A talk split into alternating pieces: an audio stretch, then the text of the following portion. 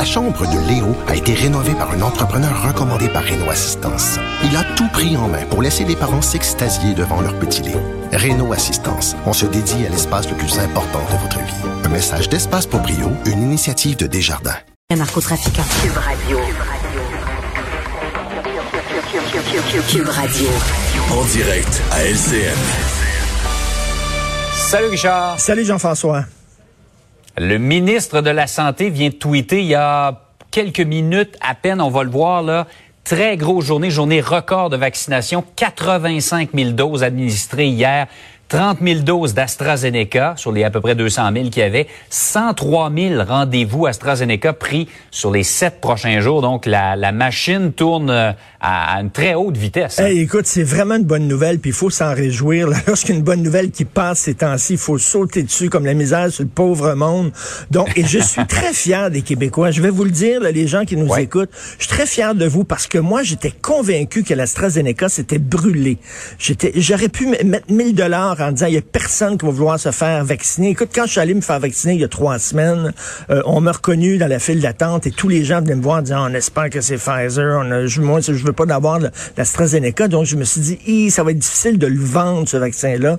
Au contraire, les Mais gens. Quoi, Richard, ça, ça, montre une certaine maturité. Ben les gens étaient capables de faire la part des choses. Tout à fait, mais en même temps, les médias ont expliqué euh, beaucoup et souvent que ce vaccin-là, en fait, c'était plus dangereux d'avoir une thrombose si tu pognes la COVID que, que de te faire mhm. vacciner par l'AstraZeneca. Et je veux aussi saluer toute l'armée de vaccinateurs, là, parce qu'on parle ah beaucoup des, des experts, des médecins, tout ça, mais les gens qui sont là, tu t'es fait vacciner, euh, Jean-François, ils sont d'une gentillesse, ils sont gentils. Et tu sais, quand incroyable. quand tu te fais vacciner, là, puis t'attends le 15 minutes, là, on t'envoie dans une salle, puis t'attends 15 minutes. J'avais l'impression d'être en 1970 et le portier m'avait laissé rentrer au studio 54.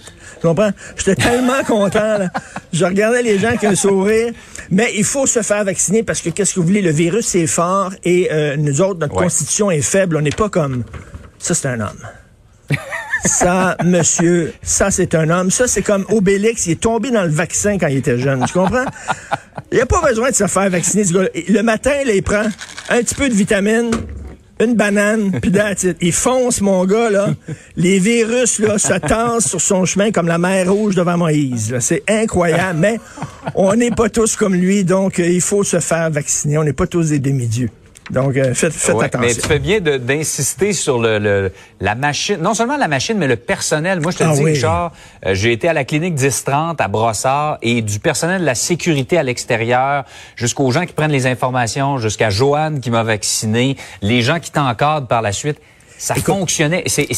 Et c'était, euh, tout le monde était super. Euh, ouais, écoute, Jean-François, ma blonde Sophie, elle a peur des aiguilles, mais une peur phobique, là, tu vois, là. Fait qu'elle rentrait, était blanche, elle tremblait, puis euh, elle pleurait vraiment, elle a une peur. Qu'est-ce que tu as peur des aiguilles? Je sais pas d'où ça vient. Et ils ont été extrêmement gentils, là. Ils l'ont mhm. calmé, ils l'ont mis derrière des paravents, parce que si les gens l'avaient vu, ils tabarnouche, je veux pas avoir ce vaccin-là, moi, là. Fait qu'ils l'ont mis derrière un paravent, puis ils l'ont vacciné, puis tout s'est super bien déroulé. Donc, fantastique. Des gens extraordinaires.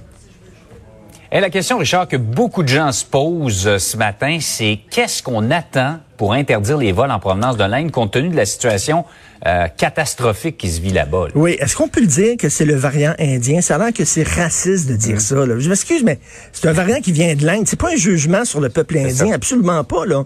Il n'y a aucun jugement sur le, régime indien. C'est parce qu'il faut savoir d'où viennent les variants. Il y a le variant brésilien qui vient du Brésil. Je veux dire, s'il y avait un variant qui venait de Chibougamau, on, dirait qu'il vient de Chibougamau. Bon, il vient de l'Inde. Et là, il faut, il faut fermer les frontières à tout prix parce que, écoute, ce qui se passe là-bas, c'est très dommage peut-être des Indiens qui voudraient venir vivre ici, mais en tant que nation, faut se protéger. C'est vraiment un drame humain. C'est un drame épouvantable là-bas. 315 000 cas par jour. Un record mondial. Écoute, j'ai entendu, on me dit que les, les, les endroits, les fours crématoires, littéralement, où on, on, brûle les cadavres, là, euh, ils, brûlent ça 24 heures sur 24, tellement que les fours s'effondrent, parce qu'ils sont pas faits justement pour fonctionner tout le temps, toujours. C'est vraiment un drame humain épouvantable, mais de la part de nous autres, il faut protéger. Et là, il y a des gens qui disent, ben, à quand la fermeture des frontières pour les vols en provenance de l'Inde? Et ça a l'air que, bon, ça a l'air que Justin Trudeau va bouger là-dessus au cours des prochaines heures. On l'espère, parce que souvenez-vous, au début de la pandémie, hein, c'était mm. l'Italie qui était touchée et euh, il y avait des vols régulièrement provenance d'Italie, puis des gens qui débarquaient. C'est pas la meilleure des choses, donc euh, il faut se protéger. Et il faut aussi aider les Indiens, leur envoyer des vaccins ou euh, leur envoyer de l'aide là-bas, parce que c'est vraiment terrible ce qui se passe là-bas. Ouais, c'est ça. Un seul cas de variant identifié euh, dans la région Mauricie du centre du Québec, pour ce qui est du Québec, mais 39, je pense, en Colombie-Britannique. Mais Cécile Tremblay, la spécialiste, nous disait plutôt que ce matin que c'est probablement sous-évalué. On en a probablement beaucoup plus que ça. Bonne journée. Hey, bonne journée, Richard.